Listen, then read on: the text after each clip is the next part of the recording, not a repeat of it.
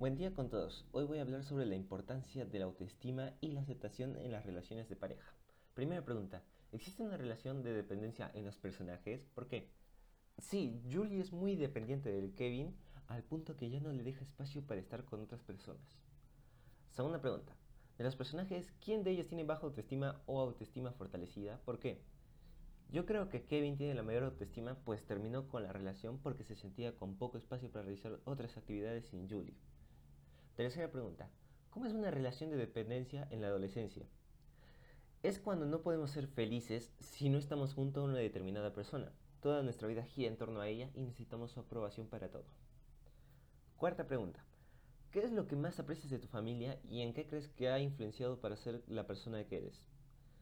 Eh, yo creo que han influenciado en mí porque me explican las cosas con calma, somos muy unidos, me enseñan a superar los problemas y me animan a lograr mis objetivos.